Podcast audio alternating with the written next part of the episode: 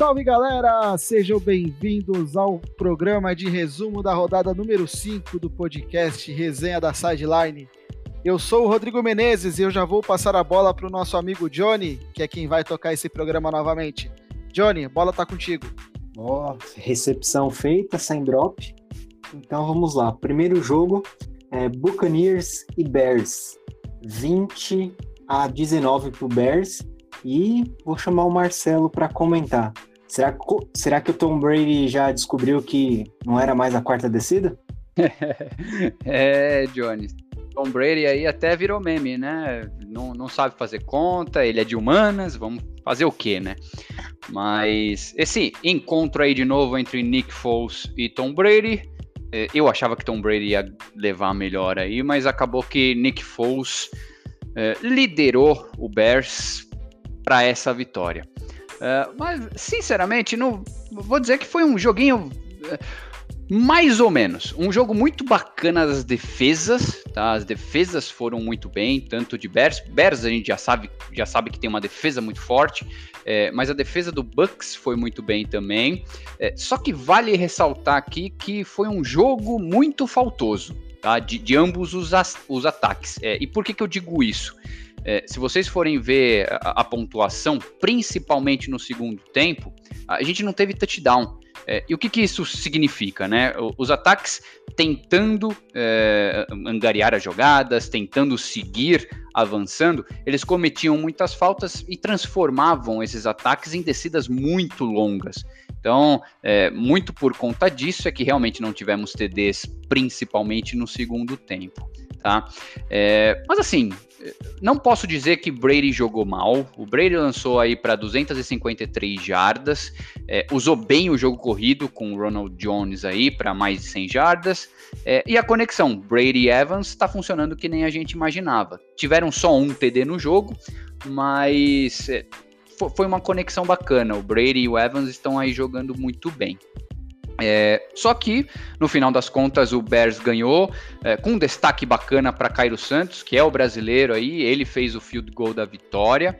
É, e uma, um jogo muito bom da defesa de Chicago, principalmente no final do jogo. Ela foi decisiva no final do jogo. Eu acho que faltava aí uns três minutos. É, Bucks estava com a bola e, pô, Brady com a bola nos últimos três minutos é bem complicado. É, só que a defesa do Bears forçou um three and out aí muito rápido e partiu aí para a vitória no com o field goal do Cairo Santos. Tá? E mesmo assim, o Bucks recebeu a bola aí faltando um minuto e meio. É, de novo, a defesa do Bears conseguiu parar aí o Buccaneers. Então, é, vitória do Bears, 20 a 19, um jogo pegado aí. É, vamos ver. Uh, o Bucks na próxima semana aí pega o Packers em Tampa, tá? O jogo aí transmitido pela ESPN, vai ser às 5h25. Uh, eh, e o Bears vai uh, a Carolina pegar o Panthers às 14 horas. Quem tem Cairo Santos não precisa de Tom Brady. Nunca, nunca. Seguindo, temos Rams e Washington. 30 por Rams, 10 por Washington. Marcão, Aaron Donald não perdoou o coitado do Alex Smith, né? É, na verdade foi um jogo. Se, se não fosse esse, esse caos que aconteceu do, do, do, da entrada do Alex Smith no jogo, o jogo teria sido bem modorrento, essa é a verdade. Uh, Washington realmente com um time muito fraco, muito fraco mesmo. É, o, o Killen Allen acabou substituindo o, o Haskins, né? Ele acabou entrando como titular, mas acabou se machucando. Alex Smith, então... Marcão. Não, então, não. Você Haskins falou que na é... Allen. O, Killen, o Killen, Allen era o titular. Kyle Allen. Ah, é, ah, é Kyle Allen, é Kyle Allen. Isso. Ah, não, é que pra mim é que. Quando eu, eu, de verdade, eu nem o conhecia direito, eu falei Kyle Allen porque tava escrito aqui. Mas o, o, ele acabou se machucando, ele até teve um, TD é, é, nome dele, mas o, o, o, a, o, grande, o grande momento do jogo foi a entrada do Alex Smith, né? Eles mostraram muitas vezes o lance, o, o, a primeira jogada dele, o primeiro passe, a família muito emocionada.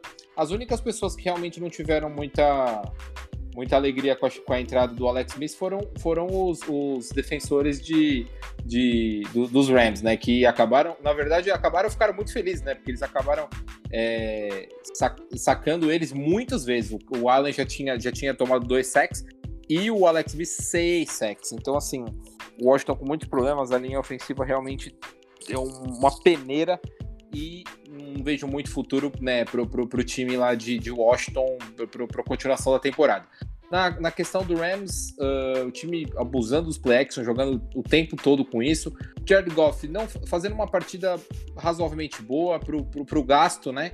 O time do Rams não é tudo isso, mas tem um, um, um conjunto bom e tá acertando bastante aquela questão que a gente falou dos passes pro, pro, pro, pro, Cooper, pro Cooper Cup, pro Robert Woods, pro, pro Everett, que fez um bom jogo. Então, assim, o time do, do, do Los Angeles, e com uma defesa fantástica, como a gente falou, né? A questão dos meninos é, é, sacando os quarterbacks adversários com muita facilidade. Então, assim, tá sendo legal de ver o Rams jogar. De qualquer forma, é, não foi um parâmetro bom exatamente pela, pela fragilidade do time do Washington a constar, como eu falei, é muito legal ver o Alex Smith voltando depois daquela contusão horrível que ele teve. Então, muita sorte para ele. Eu sei que é, ele está num time que não tem, não vislumbra muita coisa, mas a gente espera que seja um, um próximo passo aí bem interessante para ele lá em Washington. O, o, próximo jogo do Washington é contra o, o, New York Giants, ou seja, um show de horror, né? Vamos ver o que vai acontecer. É, não estou esperando muito por esse jogo, não. Acho que ninguém está. E o Los Angeles Rams tem uma pedreira, joga em São Francisco, é um clássico lá do lado, lado oeste americano, né? E o São Francisco todo remendado depois de todos os problemas que teve na última, na última rodada, que a gente vai falar mais para frente. Só que o Rams provavelmente deve ser o favorito para levar esse jogo. Então vamos esperar e, e o Rams com, um, com uma divisão tão difícil aí, fazendo, fazendo bonito nessa temporada. Seguimos com vitória do Steelers sobre o Eagles, 38 a 29. Marcelo, é, será que o Carson Wentz chega ao final da temporada como titular? Olha, Johnny, é... difícil dizer, viu, cara? É... é Eagles aí não jogando bem, né, contra um, um Steelers invicto, é, eu concordo que fica difícil para qualquer um, né? A gente sempre fala muito da defesa dos Steelers e realmente ela tá voando é, cinco sacks para cima do Carson Wentz, tá certo que a linha ofensiva também do, do Eagles não ajuda, né? Mas, é, cara, o Steelers realmente é, jogou muito bem, mereceu a, a, vitória. Um destaque muito especial para o Hulk aí, o, o calouro Chase Claypool. É, Cara, muito bacana o jogo dele, essa conexão com o Big Ben tá muito legal. Chase Claypool teve 110 jardas nesse jogo e quatro touchdowns, três recebidos e um corrido. Cara, foi um jogão do Chase Claypool. Já o Eagles, é, tentando até minimizar o sofrimento, né, fez o possível fez, tentou jogar da melhor forma possível. Miles Sanders aí correndo para mais de 70 jardas, não foi um jogo de 100 jardas, é, mas fez dois touchdowns. É, teve uma corrida aí forte que ele fez com um TD, que ele correu aí mais de, de, de 70 jardas, então foi bem legal. É, destaque também no lado do Eagles para o Fulgan, que teve aí 152 jardas. É, só que assim, que nem você falou, Johnny, Carson Wentz, cara, tá muito difícil, tá cometendo muito erros, muitos erros, não tá jogando bem, é, ele segura muito a bola, consequentemente perde muito campo, é, alonga jogadas, é, e em consequência disso, mais duas interceptações na conta dele. Cara, é, isso já está mais do que a quantidade de interceptações, interceptações que ele teve na temporada passada. É, foi, é muita coisa. É muita coisa. Então, assim, é, Eagles precisa melhorar muito. Steelers tá voando. Realmente é um dos, dos melhores da liga. É, para a próxima semana, Eagles pega o Ravens, outra pedreira, só que pega em Filadélfia. Vamos ver se ajuda alguma coisa, né? É, jogo provavelmente transmitido pela ESPN 2. É, e o Steelers pega o Browns em casa, em Pittsburgh. Vamos ver, vai ser um jogão. Tomara que não tenhamos capacetada de novo. Vamos ver. Vou chamar o Rodrigo para comentar a vitória do Cardinals sobre os Jets, 30 a 10. praticamente um bônus round pro Arizona, né? É, na verdade, o Jets me parece ser um bônus round para qualquer time que joga contra eles, né? Cada vez mais uh, é um time que todo mundo acredita que vai ser 0-16, porque enquanto acho que enquanto tiver o Adam Gaze, não dá para esperar muita coisa desse time. Ah, não tem muito o que comentar do jogo, né? Como você falou, o Cardinal sobrou o jogo inteiro, não teve dificuldades para fazer o placar. Foi para o intervalo já com 17 a 3 e só administrou, né?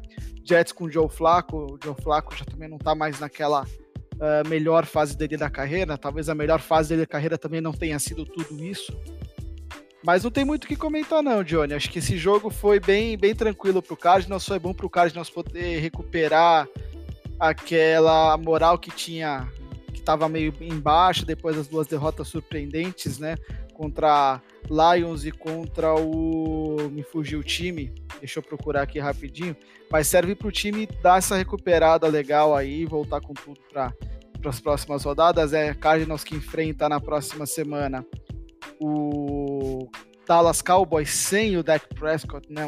Uma lesão terrível que a gente vai falar daqui a pouco, mas enfrenta no Monday Night Football o Cowboys. Então, quem sabe agora, depois dessa vitória boa contra o Jets, né? Que é aquilo que a gente fala, quando você tem o time mais forte e você pega um time fraco, você pode.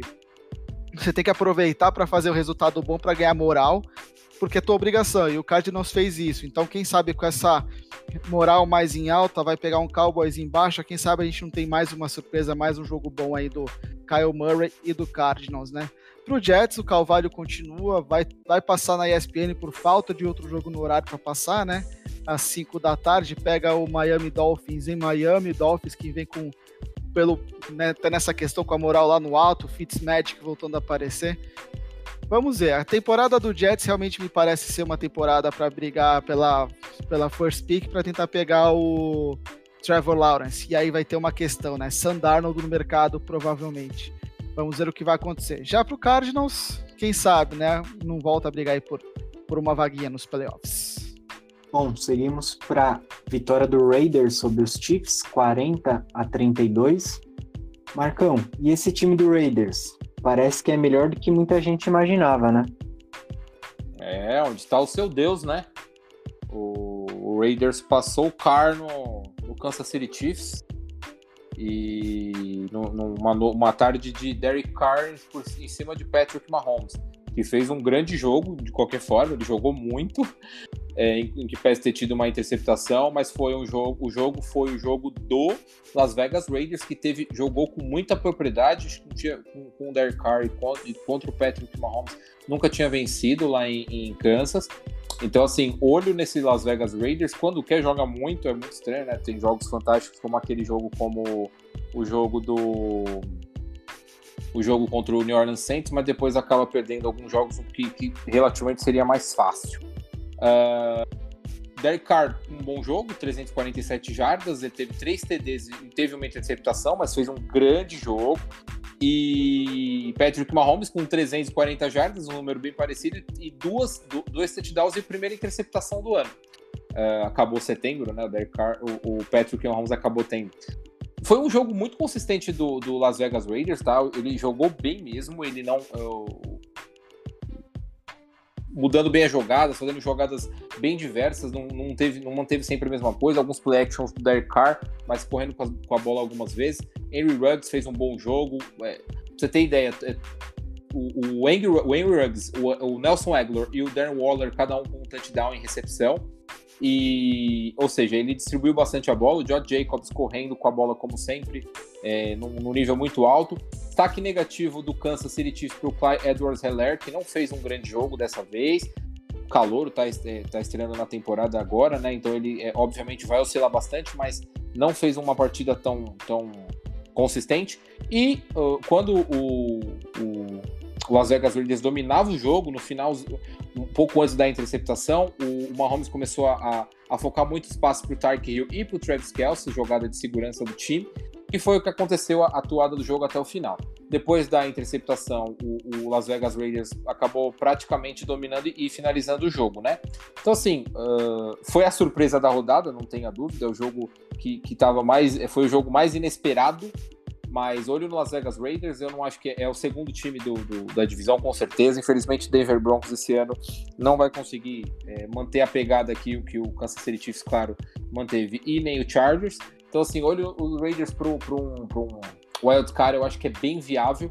E, inclusive, nessa, nessa rodada eles vão folgar, o Las Vegas Raiders não joga, eles vão descansar, vão fazer umas apostinhas por lá. E o, o no, na, na, próxima rodada, um dos jogos mais legais que vão ter, com certeza, Kansas City Chiefs e Buffalo Bills lá em Buffalo. O, olho, porque um jogaço, Buffalo Bills, para quem não sabe, a gente está gravando na hora do jogo contra o Tennessee Titans, está perdendo, mas o, o Buffalo Bills não está fazendo uma partida ruim. O, o Allen com uma, uma, grande partida, como sempre, e vamos ver. A gente vai, vai ver esse tiroteio entre Buffalo e Kansas, que é um dos, dos dois melhores times da temporada. Olho nesse time para ver o que vai acontecer. É, só um comentário que o principal ponto que eu acho que pesou aí para a derrota do Chiefs foi o trabalho do, do front seven do Raiders, né? Trabalharam muito bem, pressionando bastante o, o Patrick Mahomes e impedindo o jogo corrido, né? A linha ofensiva do, do Chiefs realmente jogou muito mal. Acho que eu nem, nem daria o destaque negativo para o Edward Ziller, porque ele é, como novato, ele precisa de uma linha ofensiva que ajude ele mais do que talvez um running back mais experiente. E a linha ofensiva do Chiefs simplesmente não jogou. A gente tem que admitir isso, daí tem que relatar esse ponto e ainda assim o Chiefs fizeram 32 pontos, tá? Então eu vejo muita gente falando, ah, Mahomes e tal, não sei o quê. Gente, o, no jogo que o, o, ataque do Ravens não conseguiu fazer nada, o Ravens ficou menos de 20 pontos, né? O dia que o ataque do Chiefs foi limitado e, e não conseguiu jogar e foi bastante pressionado, o Chiefs conseguiram 413 jardas no total e 32 pontos. Esse time do Chiefs é de outro planeta. Seguimos com vitória do Texans sobre o Jaguars, 30 a 14. Vou chamar o Marcelo para comentar. Marcelo, parece que o problema era o Bill, o Bill O'Brien mesmo, né?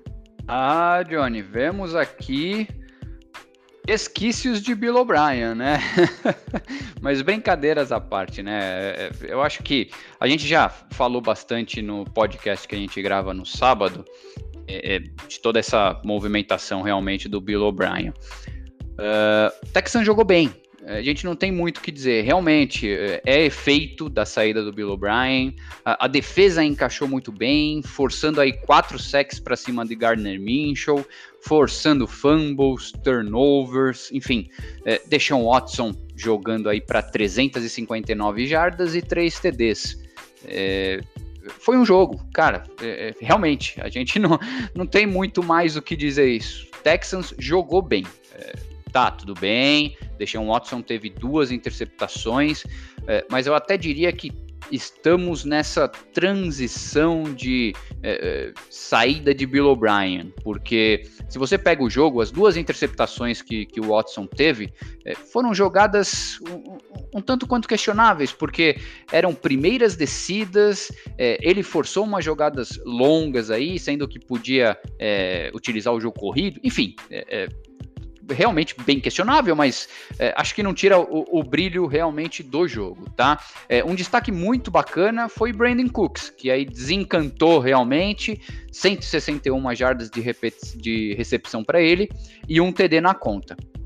Já o Jaguars a gente não tem muito é, o que falar de bom, né? O Jaguars mostrando, aí como não jogar. É, tentou algumas trick plays aí bem ruinzinhas. É, e eu acho que o destaque negativo foi acabou ficando aí para o kicker, para o Hauschka, que ele perdeu dois field goals, um de 35 jardas, se não me engano, o outro foi um pouco mais longo, mas é, se não me engano é o primeiro jogo dele e perdeu dois field goals. Acho que sentiu a pressão aí. É, nessa semana, na próxima semana, né, Texans vai a Tennessee pegar o Titans isso se o Titans não tiver mais problemas com o Covid, né? Então vamos deixar bem claro isso daí. A princípio, eles pegam os Titans às 14 horas no domingo. É, e o Jaguars pega o Lions em Jacksonville, também às 14 horas. Boa. Seguimos com Ravens e Bengals. Vitória do Ravens 20 a 3. Vou chamar o Rodrigo para comentar um choque de realidade pro Joe Burrow? É, só corrigindo, foi 27 a 3 pro Ravens. E sim, é um choque de realidade pesado pro Joe Burrow, né? Uh, nas últimas três rodadas, ele pegou três defesas mais. assim, umas secundárias mais fracas ou que não vem jogando bem, né? O Browns, Eagles e o Jaguars, de certa forma meio surpreendente, que a secundária do Jaguars até começou bem a temporada e foi e tá perdendo rendimento rodada após rodada, mas assim, o Joe Burrow jogou muito bem contra o Browns, muito bem contra o Eagles, muito bem contra o Jaguars. O grande desafio era pegar essa defesa do Ravens. E é um choque de realidade mesmo, porque, cara, você vai pegar poucas defesas no, no college tem tanto talento e tanta qualidade quanto essa defesa do Ravens. Então, o Joe Burrow precisava nesse jogo ter uma equipe melhor, uma linha ofensiva melhor, uh, recebedores melhores. Isso daí ainda não há em Cincinnati. Como a gente sempre fala, Bengals está nesse momento trabalhando numa reconstrução, uma reconstrução que passa pelo nome do Joe Burrow óbvio, mas ainda falta outras peças. E essas peças, em um jogo como esse, fazem muita falta, né? Uh, o jogo era para ser 27 a 0, tá? É que no finalzinho, no último drive do Bengals, eles foram lá e conseguiram o field goal já no garbage time, é no momento em que a defesa já não joga com a mesma intensidade, com o mesmo com o mesmo rigor, então foi deixando eles irem, eles irem, eles fizeram o field goal. Mas vocês verem o tamanho do domínio que foi esse jogo por parte do Ravens. Sobre o Ravens não tem muito o que falar, né? Tipo, o time foi muito dominante, o Lamar Jackson precisou lançar pouco a bola, ainda assim, uh, um número preocupante é que ele teve uh, menos, um pouquinho acima de 50% só de aproveitamento nos passes, né? E a gente vem desde o ano passado falando, o Ravens, quando precisa passar a bola, dá para confiar no Lamar Jackson? E a gente já viu contra o Chiefs que quando ele fica restrito ao jogo aéreo, ele não é um quarterback que oferece tanto perigo para o time adversário e a gente viu nesse jogo novamente. Então, o Ravens dominou o jogo porque o jogo corrido do Ravens entrou muito bem. Para as próximas rodadas, quando o jogo do corrido for limitado, o Lamar Jackson precisa evoluir, tá? Por outro lado, quando você tiver uma defesa jogando no nível que tá, não tem o que fazer, né? Então, acho que o, o Ravens está muito bem encaminhado aí para os playoffs. Acho que para ganhar Super Bowl, para poder pensar nisso, ainda precisa melhorar um pouquinho esse ataque, precisa achar uh, uma, uma, forma de jogar eficiente de todas as formas, estão só, não só correndo com a bola como lançando, mas esse time do Ravens vai chegar lá. E chegando lá, a gente vê como é que vai lidar com essa situação, né?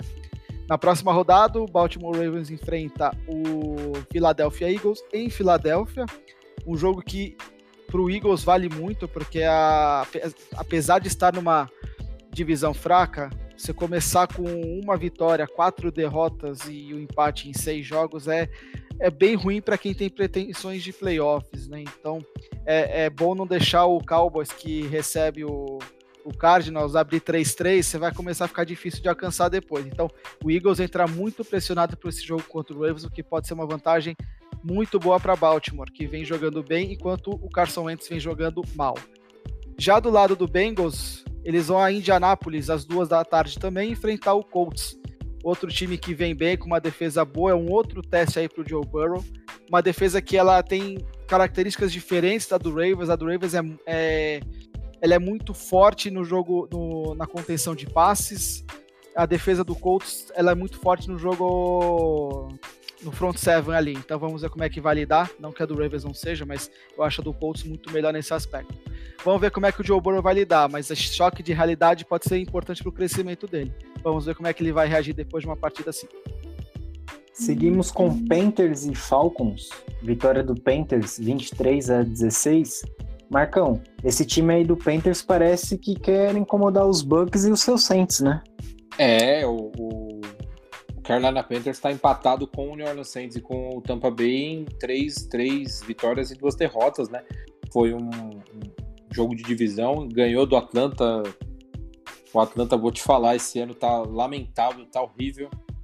E, mas a gente já fala sobre isso, mas o que eu queria é, é dar valor, muito valor ao Carolina Panthers. Está fazendo uma temporada bem interessante, tá?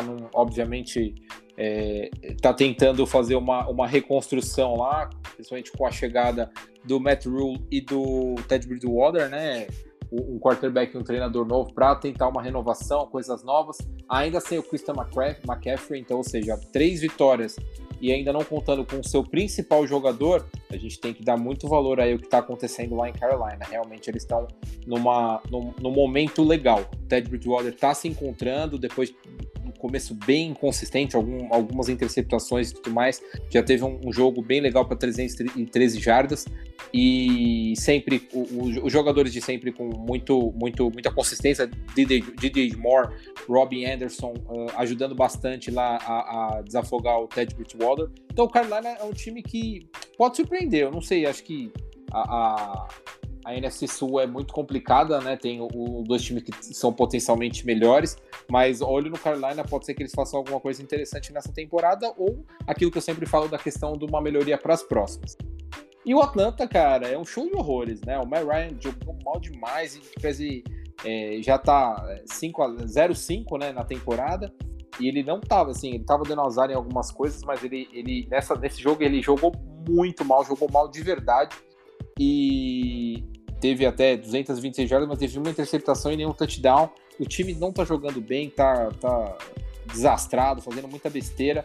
É, e a única coisa, menção rosa aí é pro Todd Gurley mesmo, que é um jogador muito fora de série, né? Um jogador muito acima da média.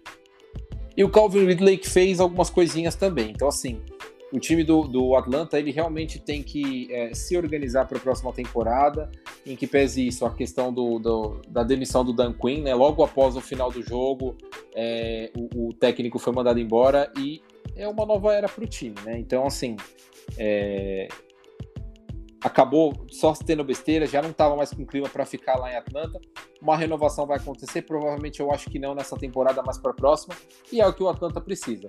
É, os outros times da, da, da, divisão fazendo bonito aí na temporada e eles passando vergonha é uma coisa que a gente brinca muito sobre por eu torcer para o New Orleans Saints, mas o último que sair apaga a luz. Agora com a saída do técnico eu acho que vai melhorar e tende a acontecer, porque o time do jeito que está realmente não pode fazer e depois daquele 28 a 3 no Super Bowl, parece que nada mais, nada mais dá certo em Atlanta. Vamos esperar ver o que vai acontecer. Não vejo um, caminho tranquilo para eles pra, pra, nas próximas rodadas. Inclusive, uh, para Atlanta, Atlanta vai enfrentar o time de Minnesota lá em Minnesota. Uh, Minnesota que está mostrando algumas coisinhas de evolução enquanto o Atlanta não está, então provavelmente creio que vai ser mais uma derrota. O fato novo de ter perdido o técnico pode dar uma, uma alavancada aí no time. E o Carolina Panthers vai enfrentar o Chicago Bears lá em, em, em North Carolina. Eu acho que é uma, mais uma chance para ser testado com a, com a, grande, com a grande defesa de, de Chicago Bears. Vamos ver o que vai acontecer. É, e seguimos com Dolphins e 49ers. Uma vitória um tanto quanto expressiva, 43 a 17. Vou chamar o Marcelo para comentar. Marcelo, será que o pessoal de São Francisco anotou a placa do Fitzmagic? é, Johnny. Cara, foi foi um jogão do Dolphins, é, só que infelizmente eu acho que o destaque é, fica mesmo pro não jogo do 49ers. É, tá certo que eles estão sem muitas peças, tá? É, eu até colocaria certa parte da culpa é, nessa questão, né, na lesão, principalmente na lesão do Garópolo, é, vocês viram, quem assistiu o jogo viu, é, o Garópolo jogou muito mal. É, como eu falei, ele tá voltando de lesão. É, não sei se o 49ers pro, provavelmente tentou aí uh, antecipar um retorno, forçou algum retorno dele, mas o Garoppolo não jogou bem, não conseguia plantar o pé, estava é, é afobado, né? Tanto que aí, infelizmente, teve duas interceptações na conta dele. É, visto isso, é, no intervalo já o Shannon optou aí por voltar com o CJ Bitar. É, cara, infelizmente, 49ers está não tá bem. Né? É, as perspectivas que a gente tinha realmente no começo do ano eram extremamente altas em cima do 49ers e isso não está acontecendo. É, linha ofensiva muito ruim, cedendo aí cinco sacks em cima dos quarterbacks do 49ers. É, a própria defesa não jogou, não, não jogando bem. Também pontuo isso a, perda, né? A defesa sentiu muito a perda do Nick Bolsa, acredito eu. É, a gente pode até fazer um comparativo com a própria eficiência do Armstead, que também não está performando bem. Por quê? Ele está jogando sozinho, né? Não tem Nick Bolsa do outro lado é, para chamar essa atenção. Então fica muito difícil, realmente fica muito difícil para o 49ers é, seguir. Será que realmente é a maldição Kyle Shanahan, que nem a gente falou? É, visto agora o, o, o, Marcão acabou de falar do Falcons, será que isso está acontecendo de novo, né? Então, para vocês terem uma ideia, Jimmy Garoppolo só lançou para 77 jardas, sem nenhum touchdown. É, o, o, CJ Bitter, tudo bem, já lançou para 94 com um touchdown, mas é, é, muito pouco expressivo, muito pouco expressivo. É, por outro lado, né, o Dolphins, que não tem nada a ver com isso, aproveitou e aproveitou muito bem a oportunidade. Para vocês terem uma ideia, é, Dolphins abriu 30 a 7 no primeiro tempo. Então, no segundo, realmente apenas administrou o jogo. Ryan Fitzpatrick, ou nesse jogo realmente Ryan Fitzmagic, lançou aí para 350 jardas e 3 touchdowns na conta dele. A defesa, como eu falei, aí conseguiu 5 sacks para cima dos, do, do 49ers. É, então, gente, foi um jogo muito bacana de se ver. Jogo corrido utilizado muito bem, é, jogo recebido utilizado muito bem pelos Dolphins. Destaque aí para Preston Williams com mais de 100 jardas e um touchdown. Então, é, cara, realmente, Dolphins aproveitou a oportunidade, infelizmente, do 49ers não estar jogando bem é, e fez o dever de casa. Tá? É, na próxima semana aí o Dolphins pega os Jets em Miami, às 5 horas. É, joguinho bem interessante, digamos, de se ver. Vai ser transmitido aí pelo Fox Sports. É, e o 49ers pega o Rams em casa, em São Francisco, no Sunday Night Football. É, 49ers jogando desse jeito, cara, vai ser bem difícil. O Rams está vindo muito forte. Vamos ver. É, o 49ers precisa fazer resultado, né? Se ele ainda está pensando em pós-temporada, ele precisa fazer resultado, né? Hoje ele tá 2-3. Tá numa divisão muito forte. Então, promete ser um jogo bem bacana essa é, é, rivalidade de divisão aqui. Vamos esperar.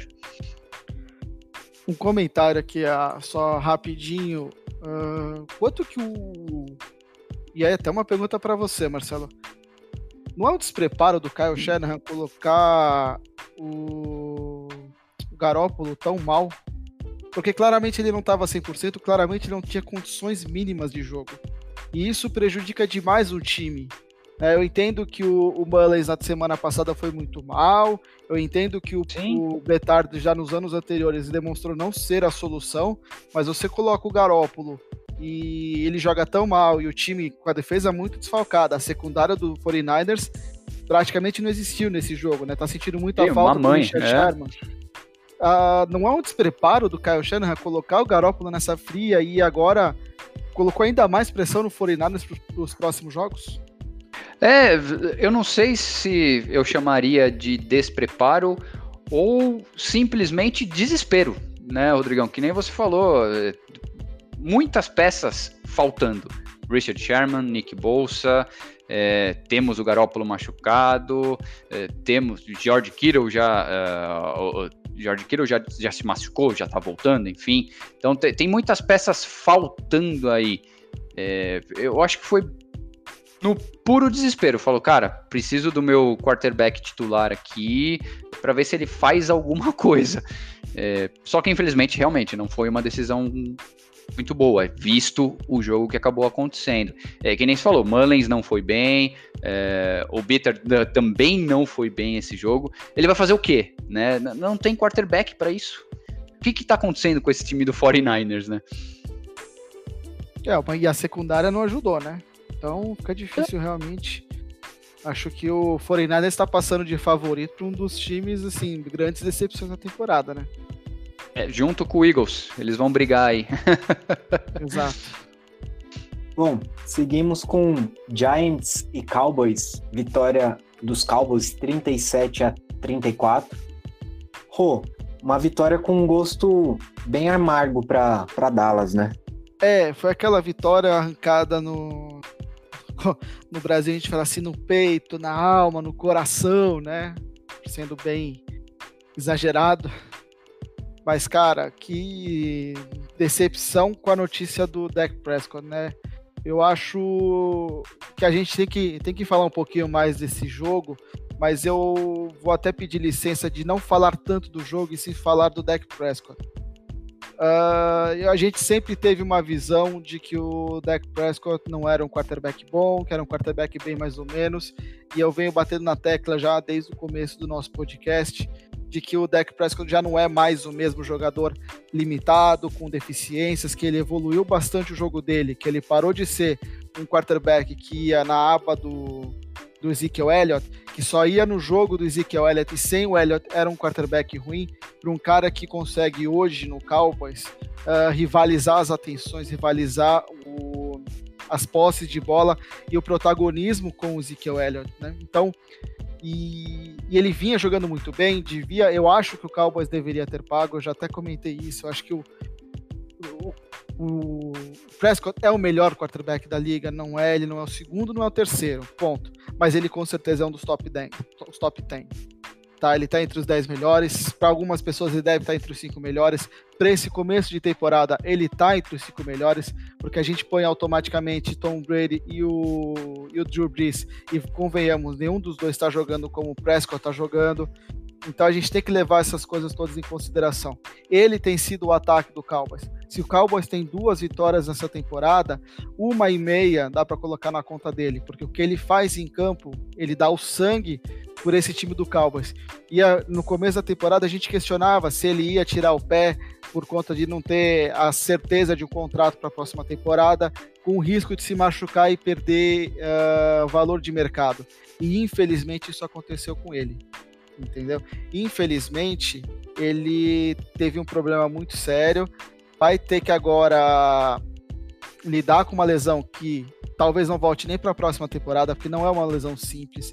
A gente viu o Alex Smith ficou dois anos parado, entendeu? Então, uh, vamos ver o que, que, vai acontecer com o Dak Prescott. É uma pena. Eu acho que é um quarterback que eu tenho gostado de ver o que ele está fazendo em campo. E eu era um dos maiores críticos do Dak Prescott. O Marcelo e o Marcão conhecem bem a minha opinião, qual era a minha opinião na época o que eu tenho de opinião hoje sobre ele. Então, infelizmente para o Cowboys, essa lesão veio num péssimo momento, um, um, momento em que o time vem com mais derrotas do que vitórias, vem com uma temporada bastante inconsistente, uma defesa sofrendo pra caramba. Agora falando um pouquinho do jogo, o, o New York Giants até esse momento da temporada não tinha feito grandes coisas contra absolutamente ninguém e meteu 34 pontos nesse, nessa defesa do, do Dallas Cowboys, né? A maior pontuação do Giants até o momento tinha sido uh, tinha sido no jogo contra o no jogo de estreia contra o Steelers, 16 pontos. Né? Então você imagina um time que fez 16 no, na primeira rodada, 13 na segunda, 9 na terceira e na quarta, faz 34 nesse jogo. Ah, tudo bem, a rivalidade, né? Aquela coisa clássica, clássica e vice-versa, né? Glorioso Jardel. Mas ainda assim, a defesa do Cowboys precisa melhorar muito, muito. E agora, sem o Dak Prescott, será que o Andy Dalton vai dar conta?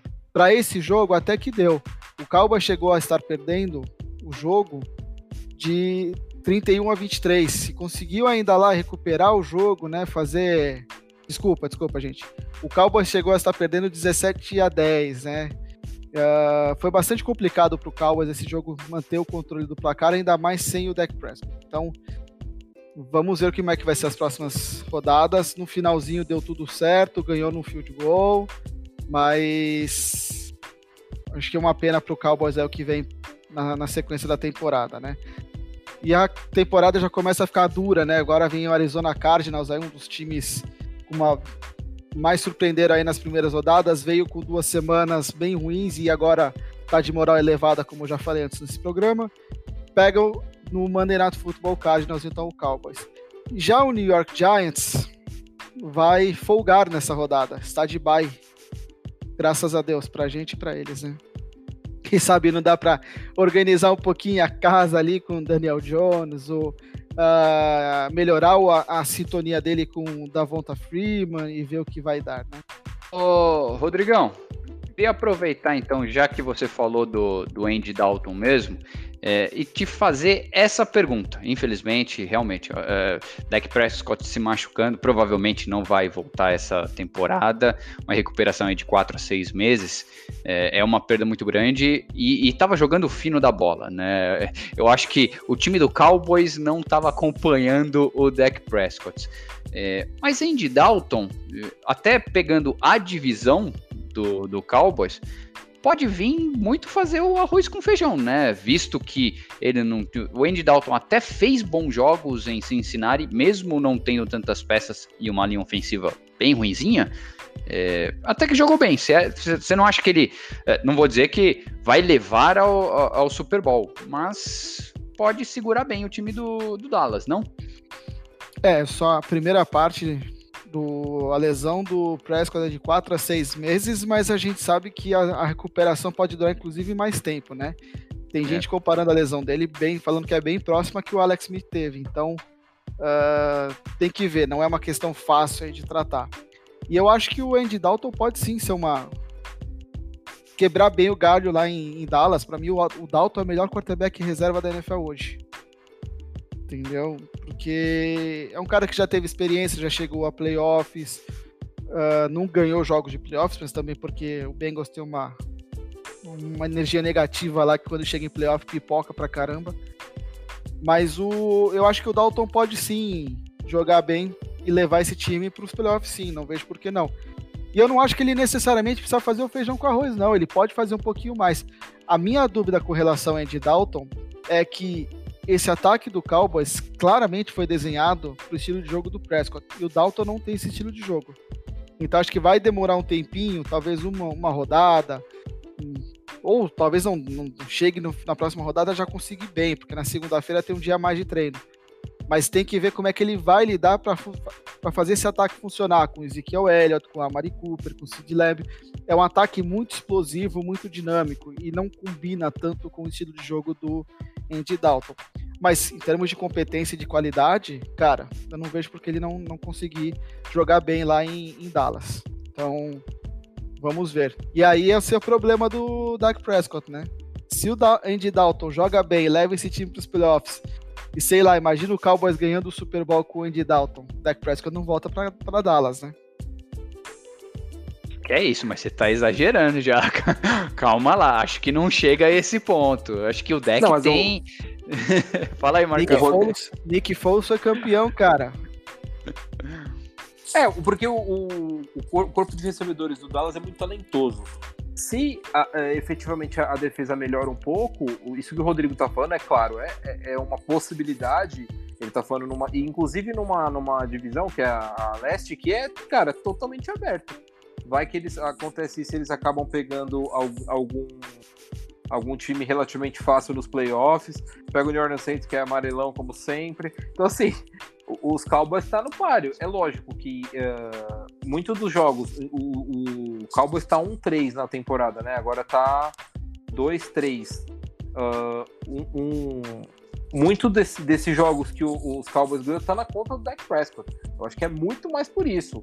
É, é óbvio que a gente lamenta pela contusão, pela pessoa e tudo mais, mas a questão é, é ele tava no ano de renovação de contrato, cara, ainda é muito mais pesado. Eu acho que aquele choro é por dor, obviamente, mas porque passa tudo isso na cabeça dele, inclusive o que o Rodrigo falou, da questão de uma eventual renovação que ele poderia fazer e que pode ser que ele não faça e provavelmente não vai fazer exatamente porque ele não vai ter como mostrar o melhor jogo dele. Em que pese isso, ele fez um, jogos bem consistentes e para mim o Ezekiel Elliott não estava jogando tão bem nessa temporada e quem estava carregando o time nas costas era sim o Dak Prescott. Então assim, ele vai ser um, quarterback de elite, eu acho que eu não tenho nenhuma dúvida disso se ele voltar bem da contusão. E é o que a gente espera. Então, vamos torcer para que isso aconteça e que ele consiga inclusive um contrato interessante na NFL eu acho que o contrato interessante virá de qualquer forma. Eu acho que e eu tenho uma um leve palpite até vendo um pouco algumas pessoas que entendem do assunto no Twitter comentando que a, eu tenho uma opinião parecida com a dele de que o Prescott não deve ficar em Dallas. Que até mesmo por conta dessa lesão, Não sei, se talvez melhor, seja melhor para ele ir para um outro lugar, novos ares. Vai ter time precisando de quarterback aí, entendeu? Times bons que estão sem quarterback decente ali, ali atrás, né, para fazer o, o basicão. Washington tem um time bem decente, o Giants tem um time bem decente. O, o próprio Jaguars tem um time que está provando que é um time bom, apesar do Gardner Minshew, né? Então, você tem times aí que ele teria espaço e por que não jogar lá? Entendeu? Eu só acho que pro Cowboys a temporada dele já foi pro saco e acho que a passagem dele por lá já foi pro saco. E aproveitando para fazer uma correção, fica mais fácil se olhar no calendário certo, né? O Giants joga essa rodada contra o Washington, recebe o Washington no domingo às duas horas da tarde, né? Falha minha aí que fica olhando no calendário do ano passado, não vai dar certo não. Acontece, acontece. Seguimos com Colts e Browns, vitória do Browns, 32 a 23. É, Marcão, mais um excelente jogo desse time do Browns, né? Sim, excelente jogo mesmo. O Cleveland Browns está mostrando uma consistência bem legal, coisas bem interessantes aí que eles estão mostrando na liga. Uh, vou falar do Indianapolis Colts rapidinho, porque foi uma partida um pouco decepcionante deles, tá? Em que parece ter sido 23 a, a 32 pro, pro, pro Browns. Uh, o Felipe Rivers fez muito mal, é, teve até uma pick six no jogo e, e acabou não fazendo um jogo interessante. O, o, Colts, com a defesa fantástica que tem, tá deixando a desejar um pouquinho na, no ataque. Acho que isso tá, tá, sendo demonstrado, inclusive, até pela questão dos recebedores, né? Não estão recebendo tanto, tantas bolas quanto deveria. O Philip Rivers, que para mim é um, é um. Nesse momento é um pouco superestimado, já a idade está chegando, a gente fala muito sobre o Brady, sobre o Brady, sobre tudo isso. O Philip Rivers também está nessa descendente da, da da, da carreira dele. Então o Colts é, é, um time muito forte, eu acho que é um time que tem um, uma, um potencial, inclusive na divisão, de ser o líder, de passar para os playoffs, mas ele tem que ficar esperto porque não está jogando bem na parte ofensiva. O, a, defesa está jogando muito bem mesmo, mas o ataque precisa melhorar um pouquinho. E o Cleveland Browns, que é aquilo que a gente falou, um time muito talentoso que não tinha uma consistência e um projeto correto certinho. Eu acho que isso está acontecendo nessa temporada. Ainda ainda acho que não é um time pronto para é, amadurecido para ser o, o, líder da divisão. O Pittsburgh Steelers está jogando muito bem, então a gente olho neles também. Uh, o, o Baltimore Ravens também. Mas o, o, Cleveland Browns é um dos times que, que tem chances reais, inclusive, de ir para a próxima temporada uh, no wild card aí, pelo que está apresentando. Olho nos caras, Karen Hunt correndo bem como sempre, Jerry Landry, Odell Beckham Jr. mostrando por que ele era considerado um um recebedor elite, ele tá jogando muito bem, tá jogando muito melhor do que tá jogando nas outras temporadas. Então, assim, olho no Cleveland Browns, é um time muito talentoso, como eu falei, e eu acho que vai dar uma liga interessante. Como eu sempre falo, é a questão de como o draft estimula os times a, a melhorar a cada temporada. E assim, Cleveland Browns sempre com temporadas ruins, foi melhorando, foi, foi é, é, recebendo jogadores de grande nível e agora é um time pronto para uma pós-temporada. Então vamos ficar de olho. E olho também no, no Miles Garrett, que para mim é um dos melhores defensores da liga. Uh, tá jogando muito, muito mesmo e tá fazendo jus a, a, a escolha alta que ele foi. Próximo jogo do Cleveland é contra o Pittsburgh Steelers, da mesma divisão, aquele jogo de, é, jogo de capacete para lá, capacete para cá. Se os times tiverem a cabeça no lugar, eu acho que vai dar tudo certo. Mas me, me parece um jogo bem interessante da próxima rodada. Olho nesse jogo lá vai ser no pote de mostarda. E o Indianapolis Colts recebe o Cincinnati Bengals, que é um time muito inconstante, ainda um quarterback novato, que é por isso que está acontecendo isso. Mas acho que vai ter tudo para ser um jogo legal também de se assistir. Marcelo, é, antes de comentar esse, esse próximo jogo aí dos uh, vitória dos Seahawks sobre os Vikings, eu acho que uma coisa que representaria esse jogo aqui para os Vikings seria algo do tipo assim, ó. Hoje não! Hoje não! Hoje sim! Hoje sim! É, hoje sim, tivemos derrota do Vikings ali, né? Então, Sensacional. o, o que, que foi essa decisão do. aquela decisão do Zimmer, hein? ah, Johnny, Johnny. Não, cara, tá certo, você torce aí pro, pro Vikings. É, o Vikings até começou bem o jogo, cara. Ele abriu 13 a 0 aí no primeiro tempo. É, defesa do Vikings surpreendentemente é, jogando bem, né? A gente não via a defesa do, do Vikings jogar bem, conseguiu é, é, é minar aí a, o ataque do Seahawks no primeiro tempo. Só que, cara, do outro lado, a gente também não pode é, menosprezar. A gente tem Russell Wilson e o cara que o Rodrigo não gosta, que é o Pete Carroll, cara. A gente não pode duvidar desses dois. Aí o Pete Carroll. Né? É.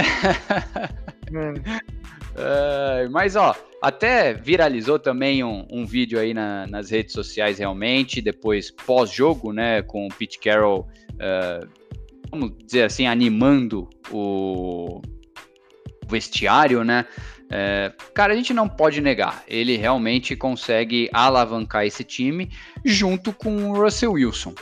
Ah, não, não tem jeito. Mas vamos lá, o, o, que, que o Vikings teve de bom, né? O Vikings jogou bem essa, essa partida, especialmente a defesa, que nem eu falei, é, conseguiu parar o ataque de Seattle, principalmente no primeiro tempo. É, infelizmente tivemos a perda aí do Dalvin Cook no começo do segundo tempo, uma lesão aí na, na virilha, mas nada muito sério. Ele já fez exames é, essa segunda, tá? E, e, acredito que isso atrapalhou um pouco o ataque do Vikings. É, Kirk Cousins lançou aí para 249 jardas e dois touchdowns. É, sendo esses dois na conta do Adam Thielen, então destaque especial aí para o Adam Thielen. É, esperemos que ele volte realmente a jogar bem. É, ele estava é, principalmente melhor que Stephen Diggs dois, nos dois últimos anos, né? Então é um jogador. Eu particularmente gosto do jeito dele jogar, acho que é bacana e espero que ele volte a jogar bem, tá? É, porém, todavia, entretanto, contudo, né? É, a gente está falando de Kirk Cousins e a gente não pode confiar 100% nesse cara. E quando a gente faz isso, mais uma vez ele desapontou. É, muito bom, abriu essa vantagem no primeiro tempo. Só que no segundo tempo, terceiro e quarto quarto, que era o momento decisivo, realmente de você segurar, é, placar e tudo mais, controlar o jogo, é, ele falhou. Teve aí decisões é, ruins, teve uma interceptação, perda de jardas aí por segurar muito a bola. É... E cara, quando você tem essas falhas em cima do Seattle Seahawks, Seahawks com Russell Wilson não perdoa, né? Russell Wilson liderou essa vitória no segundo tempo, 21 pontos apenas no terceiro quarto, cara. Foi, foi uma lavada realmente. E o destaque para DK Deus Metcalf, com dois TDs na conta dele. Tá? É, jogo muito é, merecedor de Seattle. É, infelizmente o Vikings pegou o Seattle, né? Não, não, não tem muito o que dizer aqui. É, e Kirk Cousins, mesmo sendo rato aí de, de temporada, leão de temporada, é, cara, ele, ele precisa passar mais confiança e precisa mostrar isso. Como a gente sempre fala, Kirk Cousins está sempre precisando se provar. E realmente, porque se ele não se prova, se não, não se prova, né? Acontece isso. É, infelizmente, perderam aí de virada. É, nessa semana, próximo jogo, o Seahawks está de bye, então vai descansar aí uma semaninha. E o Vikings pega o Falcons em Minnesota, às 14 horas. Uh, poderemos ter uma vitória dos Vikings aí. Falcons, que nem o Marcão falou, tá vindo muito mal. Então vamos esperar esse jogo aí. É, uma coisa que eu vou comentar da decisão do Mike Zimmer. Né? Eu vi eh, algumas pessoas usando o argumento: ah, mas você viu a estatística lá de chances da, de vencer se eles chutassem o field goal? Era menor do que se eles tentassem, se eles convertessem. É, se eles tentassem converter para a quarta descida. Uh, vamos lá, a NFL não é só um jogo de estatística, é um jogo de estratégia. Quando você tem uma defesa que vem jogando mal consistentemente, né? A defesa do Vikings veio muito mal as quatro primeiras rodadas. E a defesa do Vikings jogou muito bem contra o Seahawks. Pressionou bastante o Russell Wilson, conseguiu boas jogadas, conseguiu anular bem o ataque do Seahawks durante muito tempo. E, nesse, e aí você, no, no último drive do, do, ataque, você tem a chance de abrir oito pontos. Gente, oito pontos é a pontuação máxima que um ataque consegue num drive. Então, se você abre oito pontos, você ia colocar uma, uma pressão gigantesca no Seahawks, um dia que o Seahawks não estava conseguindo ser dominante contra a defesa adversária. Então, você tem a chance de passar o recado para a defesa, vai falar assim: olha, vocês foram mal as primeiras rodadas, mas está aqui. Eu confio tanto em vocês que eu vou só botar oito pontos e vou dar bola para o time adversário, e porque eu confio que vocês não vão ceder o touchdown e a conversão. E nesse momento, o Mike Zimmer decide tentar a conversão e não consegue. E aí a defesa é, entra em campo com uma vantagem de 5 pontos. E 5 pontos, um touchdown resolve o jogo. Então você bota muito mais pressão numa defesa que não vinha jogando bem. eu não sei, não sei o que, que passa na cabeça desses técnicos de entenderem o lado psicológico do jogo de que às vezes é importante você trabalhar esse tipo de jogada, esse tipo de, uh, de decisões, esse tipo de pensamentos. Cara, põe, põe esse lugar da defesa. Sabe? A gente viu uma recepção do, do DK Metcalf no momento do jogo, já dentro do, do, dos dois minutos finais, em que ele recebe a bola no espaço gigantesco. Por quê? Porque a defesa falhou. E era uma defesa que vinha falhando nos outros jogos. Só que aquela falha, se acontece no cenário de 8 pontos de vantagem, ela tem um peso. Ela aconteceu no cenário de 5 pontos de vantagem, em que o time não poderia ceder de qualquer forma um touchdown. Você está botando uma pressão gigantesca nas costas da defesa. Então trabalha melhor o teu jogo, trabalha melhor o teu time. Bota lá o time para chutar o futebol, abre oito pontos e ganha o jogo. Ganha o jogo quem faz mais pontos e não quem, quem converte quarta descida, e não quem tenta ganhar o jogo arriscando sem, no momento em que você não tem necessidade de arriscar. Então eu vi ontem o Paulo Antunes falando, ah, eu entendo, ontem não, do domingo, o Paulo Antunes falando, eu entendo a decisão do Zimmer, eu não. Pelo que o time jogou nas primeiras quatro rodadas, eu não entendo. Porque era hora de você botar na defesa, a, a, mão na def, a, botar na cabeça da defesa que eles podem decidir jogos e que eles podem levar o Vikings para vitória. Essa derrota é toda do Mike Zimmer. É toda, não é. Eu, eu, entendo que o Marcelo falou do Kirk Cousins, é uma opinião que eu tenho. O Kirk Cousins simplesmente some em jogos, nos momentos decisivos e nos jogos de prime time. E precisou dele no momento decisivo num jogo de prime time no, no, no domingo, né? Mas eu acho que quando o técnico toma uma decisão dessas e o time perde, assim como o Pete Carroll aquela vez no Super Bowl tomou uma decisão errada e eu, principalmente, bati muito, passei anos, né, passo até hoje falando que ele, é, que ele foi muito burro por tomar aquela decisão de não dar a bola para o Marshall Lynch, na, ainda mais na situação do jogo que estava. Eu acho que o Mike Zimmer errou feio. Devia ter chutado o futebol e devia ter confiado na defesa. Ele não fez nenhuma coisa, nem outra. Ele simplesmente demonstrou um medo de dar a bola na mão do Russell Wilson e a defesa não ser capaz de segurar tá aí o resultado. O Vikings está 1-4, a chance de ir para os playoffs cada vez mais fugindo deles. E não sei não. Mike Zimmer se continuar com esse rendimento e com essas ideias, decisões erradas, não sei se ele continua para 2021. Bom, Rodrigão, convenhamos que já caíram dois técnicos no meio da temporada. Nada é impossível. exato, exato. Com decisões assim, você tem um jogo ganho nas mãos, um jogo tranquilo, Tranquilo não, mas um jogo que você chegou no final com condições totais de ganhar, você controlava o placar, você controlava o relógio e você não aproveita, sabe? Então, existem técnicos vencedores e existem técnicos perdedores. O Zimmer tá entrando na lista dos perdedores, aquele técnico que você não bota fé mais, mais nele. Você vê o que o Bill O'Brien fez com as decisões dele o que aconteceu. O Mike Zimmer quer ir pelo mesmo caminho, ele pode ir. Vai dar ruim. Bom, e seguimos para o último jogo da rodada, né?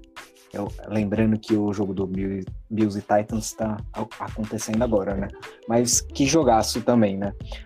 Vitória do Saints sobre o Chargers, 30 a 27 no overtime. Marcão, uma vitória mais suada do Saints, mas mais por sorte do que por juízo, né? É. Cara, é, vocês sabem, né? Não sei se as pessoas sabem, mas eu sou torcedor do New Orleans Saints e, cara, eu tô. Esse time vai me deixar doido ainda. É... Foi uma vitória no final do jogo, na prorrogação, no overtime. Mas venhamos e convenhamos, né? Uh, foi um jogo um jogo muito, muito do Herbert. O que esse menino fez ontem foi fantástico. Ele, é, com 22 anos, é, botou a bola no debaixo do braço e falou: Deixa aqui que eu vou resolver. E jogou como gente grande. Primeiro, se não me engano, o primeiro prime time dele, jogou com muita consistência. Ele deu quatro passes para touchdown. É, e aquele passe no final do jogo também fantástico para posicionar o, o jogador para o field goal, que acabou errando e, e, e levando o jogo para prorrogação. E o, o, Chargers teve um jogo muito decente, fez um jogo muito interessante. É, detalhe, se o Keenan Allen não tivesse se machucado, eu provavelmente pode ser que o New Orleans Saints tivesse perdido o jogo. Destaque para o Mike Williams, fez dois touchdowns, fez um bom jogo, recepções fantásticas nas bobeiras da defesa do Saints, que eu já vou falar, como sempre eu falo. E, mas o time, o time do, do Los Angeles Chargers é um time muito interessante, é um time que vai evoluir e olho no Justin Herbert, provavelmente um dos, dos, dos jogadores ofensivos do, da temporada, um dos rookies, né?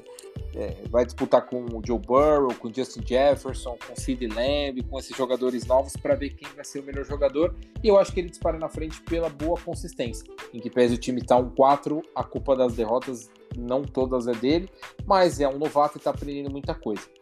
Uh, sobre o New Orleans Saints, cara, a gente, cara, é um sofrimento todos os jogos sem exceção.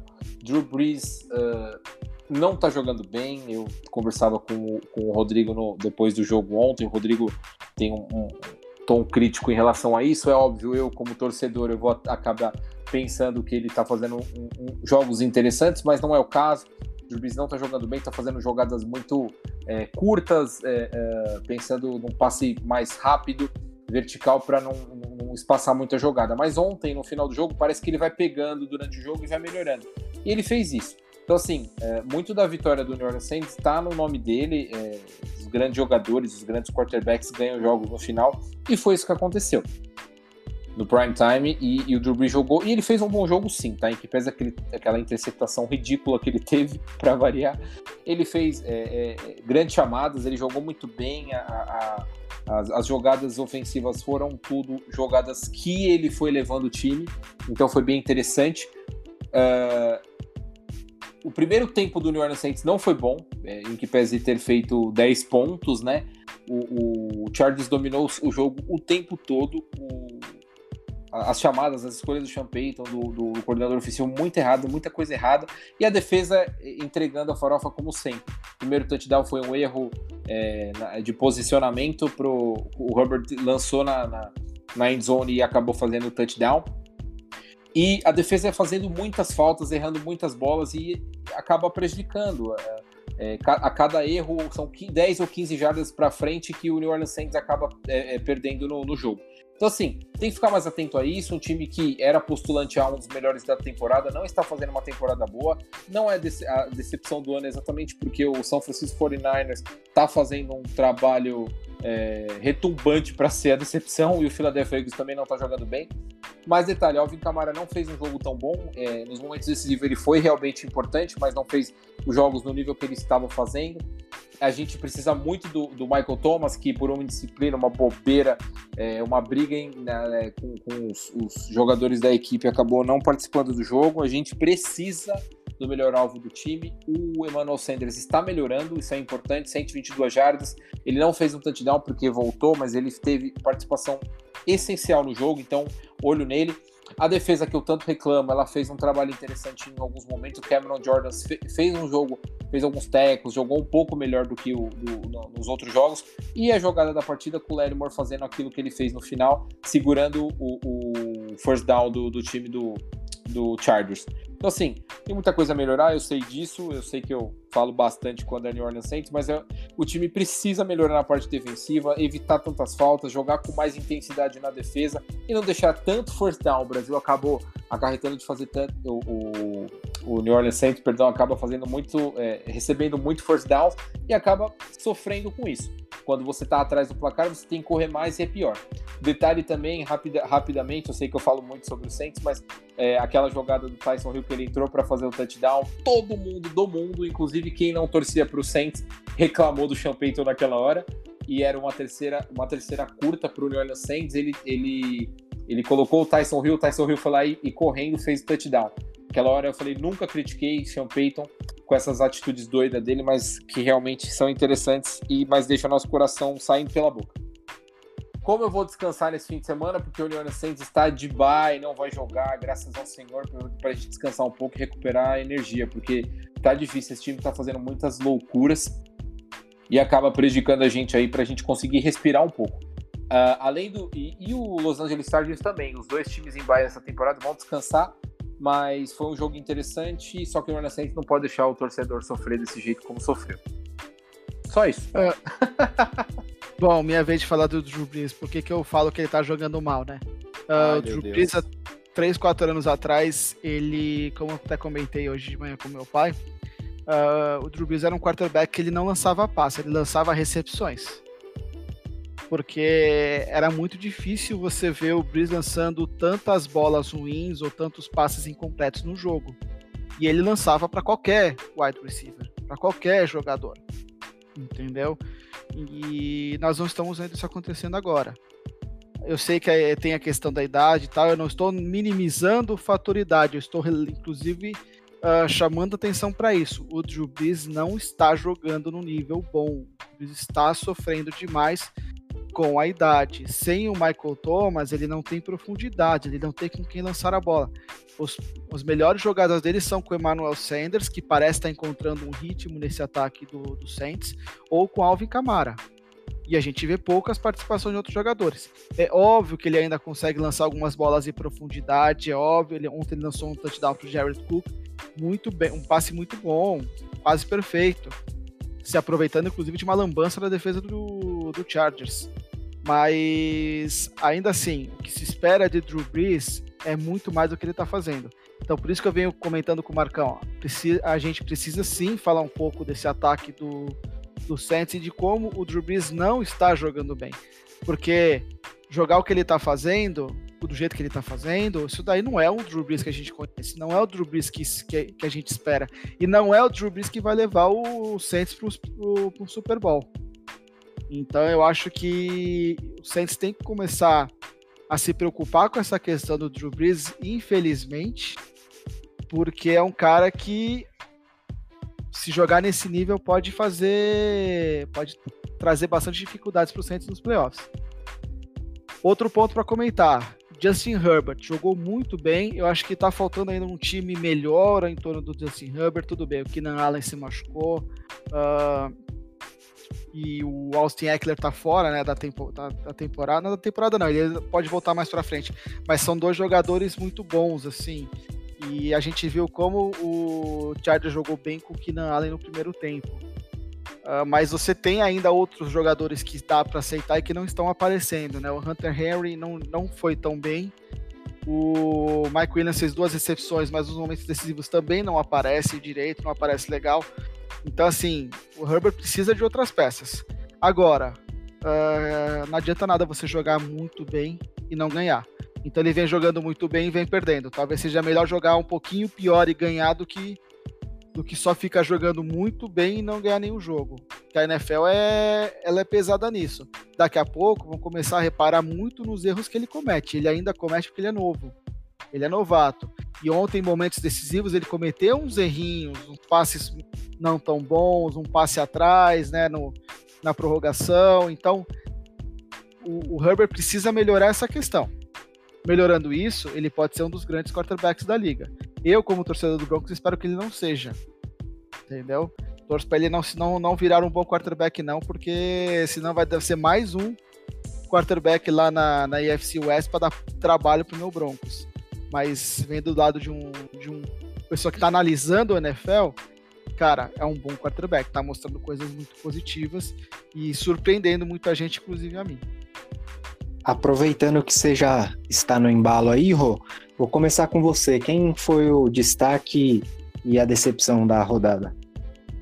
Ah, acho que a decepção da rodada, eu vou apontar duas coisas. Uma que é, é uma decepção com o time e outra com o acontecimento. A, com o acontecimento é a lesão do Dak Prescott. Acho que é uma grande decepção pelo que eu estava esperando para ver se como é que ele ia jogar os jogos mais decisivos, né, mais no final da temporada, porque estava jogando no nível sensacional. E, então é uma grande decepção essa lesão dele. Não, não estou criticando ele nem ninguém, mas para quem gosta de, do, do, futebol americano, acho que não tem como não ficar triste com uma lesão dessa. Em termos de, de time, de, de, jogo e tal, sem dúvida nenhuma, São Francisco 49ers. Esperava-se muito desse time. E, e, não que a Nossa Senhora pô, perdeu do Dolphins, né? Tipo, como se o Dolphins fosse o cocô do cavalo do bandido, né? Não é. O Dolphins é um time bem interessante. Não é um time para essa temporada, mas é um time bem interessante. O problema foi o nível de a disparidade entre os times. Foi muito grande para um time que muita gente colocou como principal candidato da NFC para ir para o Super Bowl. Então, acho que o 49ers está devendo demais e nessa rodada foi uma decepção gigantesca. E da parte e pra você, de... Marcelo. Opa, desculpa. Pô, tá me cortando? Pô. Cortei. Na parte de, de destaque, eu destaco o poder de reação do Seahawks, né? Um jogo em que o time não estava indo tão bem e o Russell Wilson encontrou aquela uh, aquela bola decisiva, aquele jogo, aquela, aquele extra para conseguir ganhar o jogo. Acho que uh, a gente vinha questionando muito o Seahawks porque a defesa não jogava bem, a defesa não está indo bem e quando, e quando o ataque não conseguir jogar, será que esse time ganha? E foi na, no momento decisivo a defesa parou uma quarta descida e o ataque pegou a bola e ganhou o jogo. Então, por conta dos questionamentos que havia em cima do Seattle Seahawks, eu boto eles como destaque, porque eu sei também que o Marcelo e o Marcão não iam colocar. E eu acho interessante reforçar o quanto que esse time do Seahawks está ganhando corpo e está ganhando uma casca interessante para os playoffs e para disputar campeonato, tá? Olho nesse time do Seahawks que não vai ser fácil tirar o, tirar vitórias deles, não. Vai ser não vai ser fácil ganhar desse time. Aí, Marcelo, já tem o direito de, de rebatida aí para você. O, quem são os destaques e, e decepções é, da rodada? Johnny. Esse cara aí tá empolgado hoje, né? Tá agitadinho, até colocando palavras na boca dos outros, ou não colocando palavras. Que abusado ele. Vamos lá. Você é... ia colocar o Seahawks como destaque? Eu ia, ué. Foi um jogo que eu comentei especificamente, pô. abusado, tá abusado. Não, mas concordo com você no destaque, realmente, uh, o, poder de reação do Seahawks foi absurdo mesmo, que nem você falou. É, não quis entrar em, em discussões é, enquanto você estava falando até do próprio Mike Zimmer e tudo mais, é, porque eu, eu, acho que são pontos de vista. E realmente ele quis tentar converter a quarta jogada, é, justamente por ser Seattle Seahawks do outro lado, é, não deixar só em uma posse de bola, enfim. É, tem N fatores aí, é, acho que isso serve para um até para um outro podcast, mas o poder de reação do Seahawks foi impressionante. Meu destaque realmente vai é, para o Seahawks, especialmente para o Russell Wilson, que nem é, até o Rodrigo já comentou e, e eu concordo com ele. É, Russell Wilson tá já foi a hora dele receber o, o cartão aí de MVP. Então tá, tá merecendo, tá merecendo. Uh, e, e, a decepção da rodada, é, eu, eu, também colocaria com 49ers. É, porque, que nem eu também comentei desse jogo, é, a gente esperava muito deles, muito, é, independente de todas as lesões, tá? Esse é um ponto muito importante para um time. Ele perdeu peças fundamentais é, e algumas peças que não vão voltar essa temporada. Então, é, é um ponto a ser considerado mas é, perder do jeito que perdeu para os Dolphins, é, e aqui, que nem o Rodrigo falou, não estamos é, colocando o Dolphins como um time ruim. O time do Dolphins é um time razoável, mas 43 a 17, é, na minha visão, é um placar extremamente largo para um time que a temporada passada estava no Super Bowl. Então, para mim, a decepção é, é, é realmente o, o 49ers nessa rodada. E para você, Marcão? Então, cara, eu acho que essa rodada teve muita coisa interessante para falar. obviamente que eu não vou estender. Mas o, o jogo, para mim, que tem um, viés de uma decepção em um time que está surpreendendo, é o Cleveland e Indianapolis Colts. Eu acho que o Colts é, poderia fazer uma coisa melhor na temporada e não. É, como a gente já falou, a defesa está jogando muito bem, mas o ataque está deixando a desejar um pouco. É, é, isso é uma coisa que eles têm que melhorar, que não está acontecendo. E o Cleveland Browns, que é, por mais que a gente esperasse que eles melhorassem, pelo, como, eu, como eu falei, pelos grandes jogadores que tem, ele está fazendo sim é, por onde com, esses jogadores. Então, assim, uma, da, a, a, uma das decepções para mim é o ataque do Colts e o Cleveland como um todo é uma das grandes virtudes, uma das coisas legais da temporada. Obviamente que a, a, vitória do Miami sobre o São Francisco uma coisa fantástica do que aconteceu, isso é bem interessante. Las Vegas também. E o que eu achei mais legal, Carolina Panthers, que está de pé jogado contra o Atlanta Falcons, é um time que está jogando bem melhor do que jogou na temporada passada e nos outros jogos. Muito bom, então, senhores. Vamos finalizando aqui mais um resumo da rodada. Uh, Siga-nos nas redes sociais, na, no Twitter, arroba da underline sideline o Instagram, arroba resenha da sideline. E, a, e dê o feedback do que você achou desse programa, dos outros programas, interaja conosco, certo? Senhores, muito obrigado pela participação de vocês. Recados e considerações finais, começando pelo Johnny. Muito obrigado, galera, mais um episódio. Prazer estar com vocês e até mais. Marcão. Muito obrigado a todos por, por ter nos ouvido. E será que agora é a vez do Adam Gaze pegar o chapeuzinho dele? Vamos ver as cenas dos próximos capítulos. O Levon Bell já foi. Abraço. Marcelo. É, senhores, só agradecer mais uma vez. É, Titans dando uma lavada aí no Bills. Até este momento, 35 para o Titans, 16 para o Bills. Vamos ver quanto que vai terminar, quem vai ser invicto ainda. Tá com cara do Titans. Beleza? Até o próximo episódio, pessoal. Um abraço. Isso aí, senhores. Um grande abraço e até a próxima. Tchau.